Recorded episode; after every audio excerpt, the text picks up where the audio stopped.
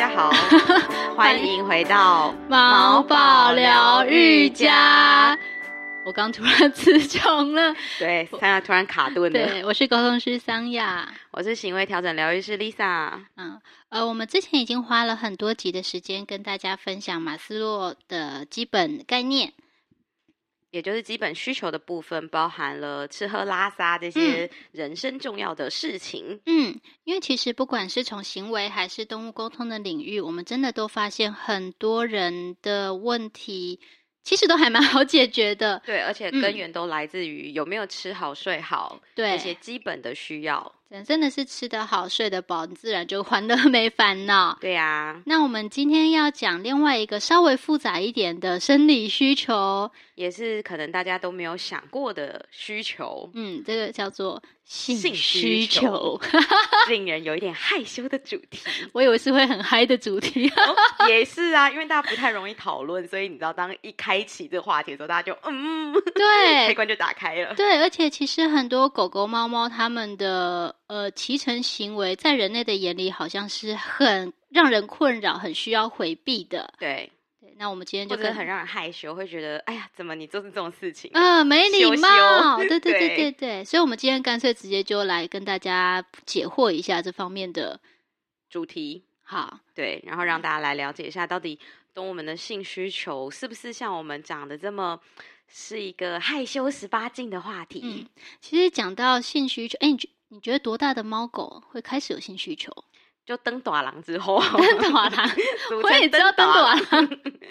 对，其实以这个狗狗来讲好了，基本上就是你差不多进入青春期，那很多狗一般啦会讲说大概是七八个月，嗯，那小狗的话有可能会更早一点点。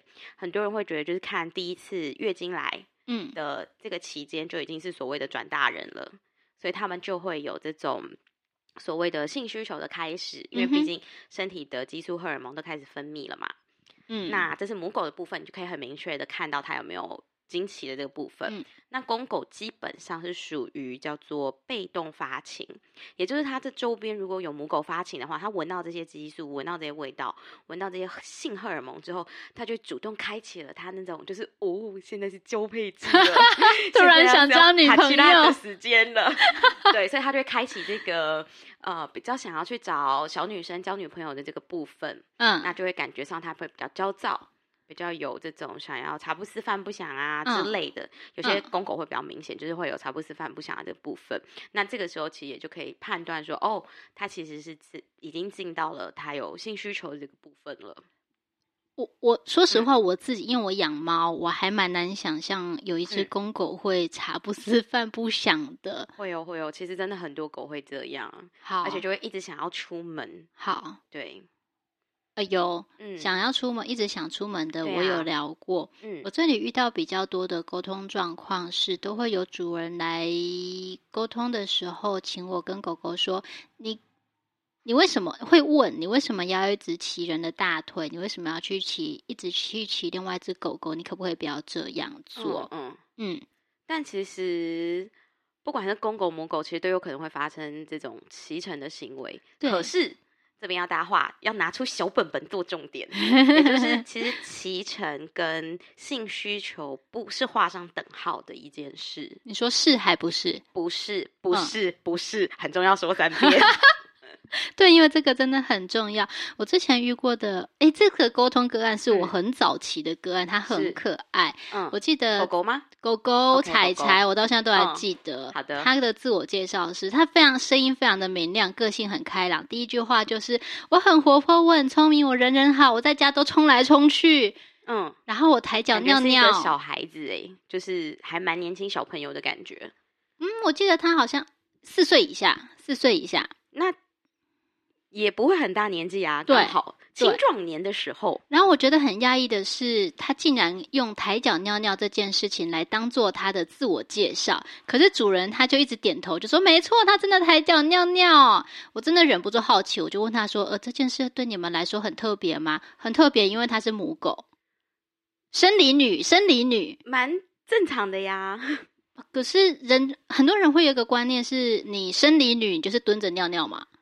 不见得啊，哦、是吗？你要想，很多女生，尤其是人类女生，在洗澡前可能想要上厕所的话，不见得会用马桶。为了要省水，她可能直接就真的吗？嗯，好。所以其实也很多女生是可以站立尿尿的，如果她愿意。我有看过国外为了方便女性在解决在户外上厕所的不便，他们有设计。一种尿尿杯，漏斗的东西，对对对对对对对对，然后就可以把它导出，这我知道，就很像很像男生，我有点对啊对啊，我有点无法。所以其实像这种东西，你就知道它，如果你有需要，你可以做到，其实是站着尿尿的这件事。好，对，所以其实母狗在站立或者是抬脚尿尿这件事情，它又关乎到它的其他的学习理论。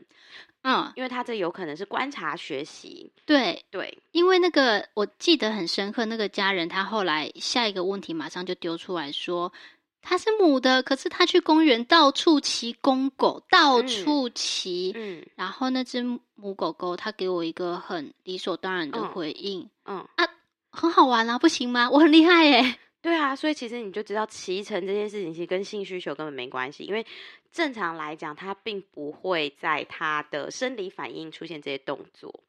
但是骑乘这件事情，就以行为，就是像我们学行为的人的眼中，训练师的眼中，会觉得骑乘这很有可能是因为他的日常生活不满足，对，他可能有一些压力问题，有一些状况。对，导致他要用这种方式去发泄，或者是去缓解他的压力的感受。确实，我也沟通过另外一只狗狗，它在家里，他的家人说，他的狗在家里要么就吃东西，嗯、要么就睡觉，要么就是骑娃娃。对，然后娃娃已经被他骑到很破烂了，这样。然后他们。就想问狗狗说：“你到底你是哪里欲求不满？你为什么要这样做？”啊、人都会觉得那叫做欲求不满。对，可是那是是应该是一般的欲望，嗯、而不是是性欲的欲。对对对，因为狗狗那只狗狗，它给我的回应是：啊，我在家就很无聊，就。我想睡也睡不着，那我这样动一动，哦、我睡得很好，我就没事就动一下动一下。然后那场沟通超好玩的，因为那狗狗还狗狗还跟人说，你也知道我的娃娃很烂的，对，然后你你去帮我买一只跟我身形差不多大小，然后滑一点的娃娃，滑一点，就是那个触感滑一点的，它比较舒服，对，这样磨蹭起来比较不会破皮。对对对对对，对啊，其实就是很多是像这样子的一个状况，因为。其实说真的啦，他们可能在摩擦的过程中，其实说真的也会大脑也是会分泌一些比较开心愉悦的一些激素跟荷尔蒙。嗯，所以的确他在有压力的情况下，他靠这样子的运动，会让自己觉得比较开心、比较平静。那我要问一下，嗯，那你怎么分辨哪些时候是真的有性需求，哪些时候是单纯的发泄，或是嗯当一般的运动？嗯，其实我觉得最简单的事情是。回头检视他今天一天到底有些什么状况，会是比较一个好的基准。而且大家也可以去观察一下季节，因为通常呃一年母狗发情大概是两次左右，可是基本上母狗就算是在发情，它不会去做出这样的动作。嗯，所以通常如果母狗发生这样的行为跟动作的话，基本上都是压力导致。压力吗？压力，对，会是比较偏向。我个人会比较偏向从压力的方向去。观察去调整，有些人会觉得说要争夺主导权、地位之类的支配感。嗯、地位学说这种老大学说，真的要跟大家再次强调，他已经被原这个研究创吗？对，已经自己就推翻了，因为他那个是一个观察狼群的研究嘛，而且比较不是在一个自然状况下观察的一个研究，所以。这部分呢，请大家真的就是忘记所谓的地位学说，忘记这个老大学说。嗯，所以你说要争地盘、当老大，我要支配人，我要骑在人的头上，通常不会是这个状况，通常不会。嗯，所以我觉得是可以像我们前面几集讲的，就是从基本需求去观察一下，他是不是睡不饱，他是不是吃不好，是不是一天生活太无聊、太单调，他没有。他没有什么其他的事情可以做，玩不够，玩不够，所以他就变成是说啊，好吧，我好无聊哦。那我唯一在家能做的事情就是这个。而且当我做这件事情的时候，我的人类伙伴会跟我互动啊，超有反应，超有反应的。我一做，他就哎，不要这样子，或者是你怎么又这样？停下来，羞羞什么的。你看，人就会有很多的很好玩的点，对话的点。那我觉得，其实对于狗来讲，它就是一个很好的跟你互动的开关。我只要做这个事情，你就会理我，你就会来跟我互动。所以变成它其实。没事，它就可能坐一下来看看你，嗯，是不是要互动了，对不对？了解，对呀、啊。所以基本上狗狗的发情还蛮蛮好分辨的吧？我觉得。对，就如果你真的是养狗人，你花一点时间、花一点心思的话，其实我觉得你应该大大致上你都可以推测出来，它现在是不是正在发情中。哦，对了，还我还蛮，呃，不能说蛮长，但我确实接过有一些沟通。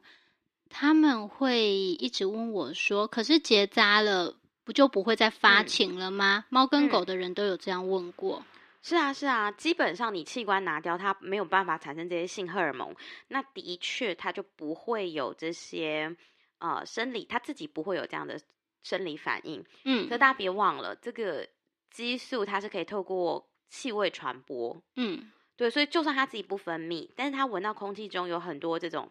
气味的时候，它也会大脑上的那些开关可能还是会开起来，就好比你说周遭一群狗在发情，我也会跟着发情的意思吗？你就会你就会比较容易那个大脑那种开关就被驱动，说，哎，好像是不是要有一点反应？OK，对，但是它到底会不会出现这些反应，那就是因狗而异嘛。所以我觉得大家可以想象的事情是，就好好比一群住宿舍的女生，同一个时期可能都会。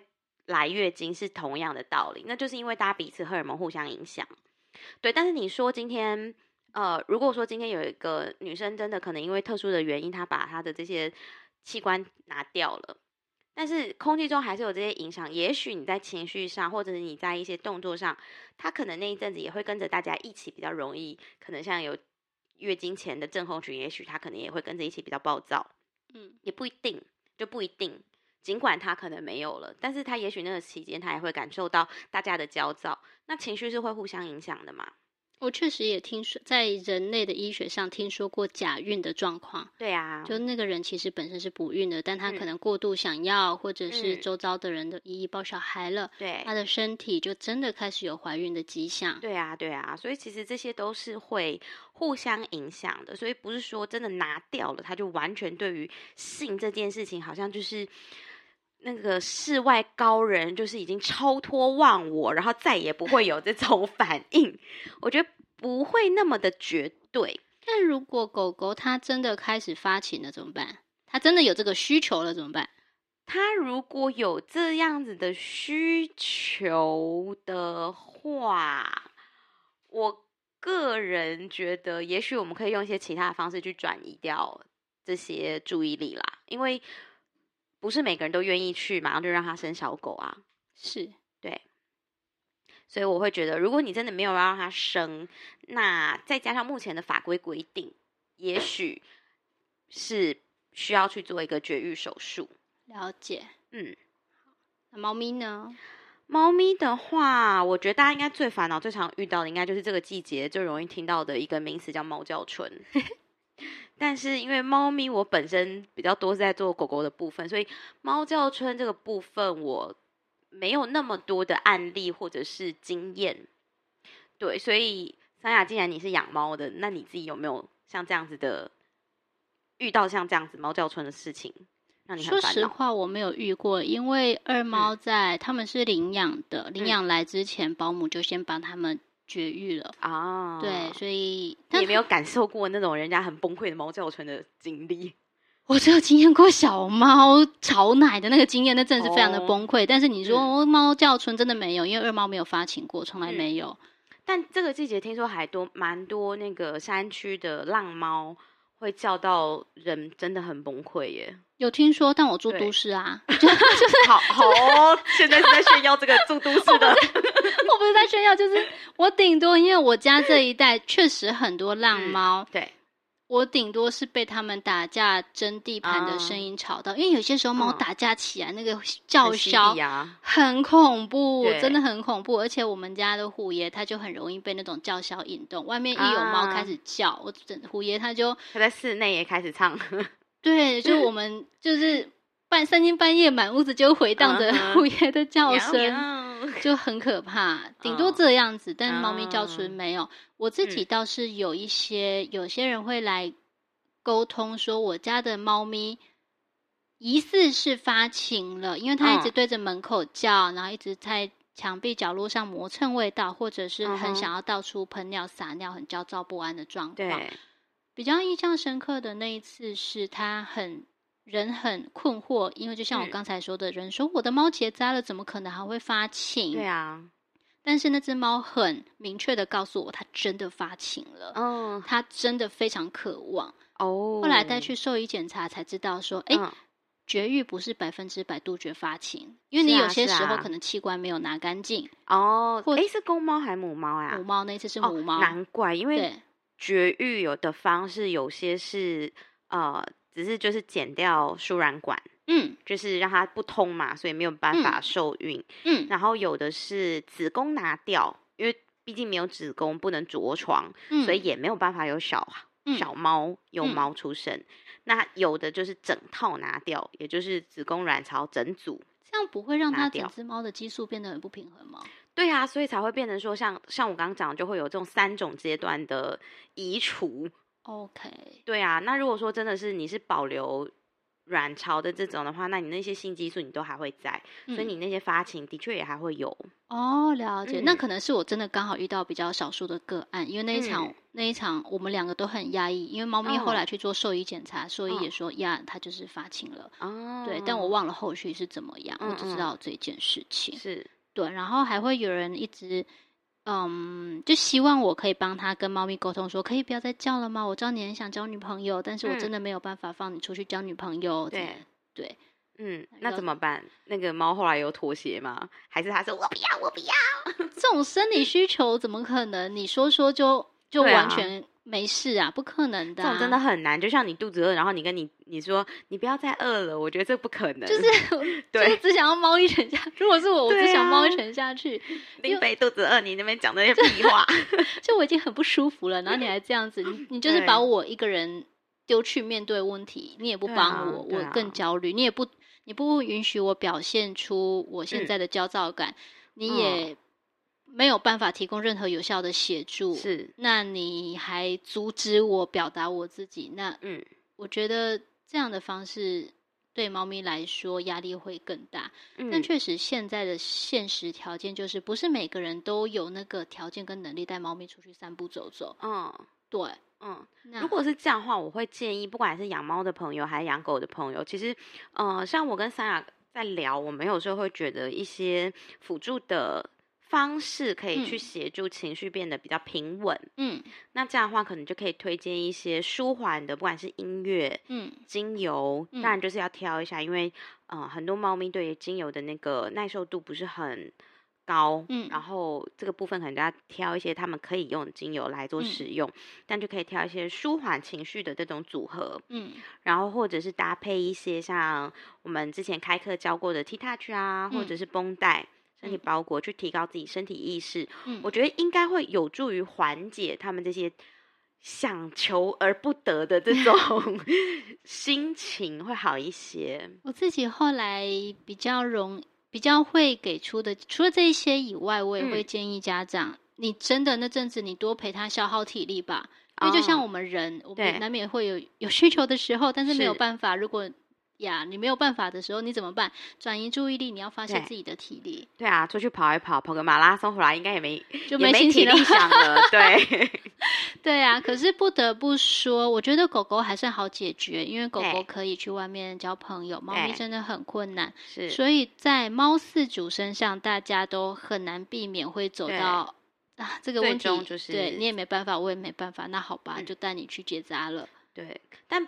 不过这一点真的是是因为那个现在的法规有规定要结扎了，所以也还是鼓励大家不要违背法规，就是该做的我们就是去、嗯、去做结扎这个动作，其实也是一个选择啦。嗯嗯，我自己对于，哎呀，毕竟是沟通师嘛，嗯、我对于这世界的很多规定都有很很迷的，觉得不太合理的地方是吗？就是有一些事情是。我会比较希望它是暂时性的，而不是 forever，、嗯、因为毕竟在现实条件之下，有一些情况，你说该不该绝育，该不该手边浪浪，该不该干嘛干嘛怎么样，该不该 TNR 这些，对，我觉得都有很大的灰色地带可以讨论，但这绝对不会是短短一两年几个人就可以讨论出一个成型，它会需要大家一起有所共识。那怎么样有所共识呢？就是从你身边的狗狗猫猫开始关心起，是。把它们放进你的心里，那慢慢的，也许总有一天，我们就可以在各种族群冲突里面找到一个比较和谐的相处方法。嗯，那嗯，其实今天我们就是谈论了有关于猫猫狗狗这个发情性需求的部分，那我们也提到了有关绝育的话题。嗯、那绝育是一个比较大的内容，所以我们会在下一集跟大家就是更进一步的，我们来聊聊。绝育这件事情，我们是怎么看？猫狗怎么看？怎么想？对，那我们就像大家讲的，可以怎么样找出一个嗯比较合适的一个方式？我真的，然后又不违规违背法规。对，我这里真的有超级多绝育的沟通故事可以跟大家分享。嗯，对啊，那我们下次再聊喽。好，我们下次见啦，拜拜。拜拜。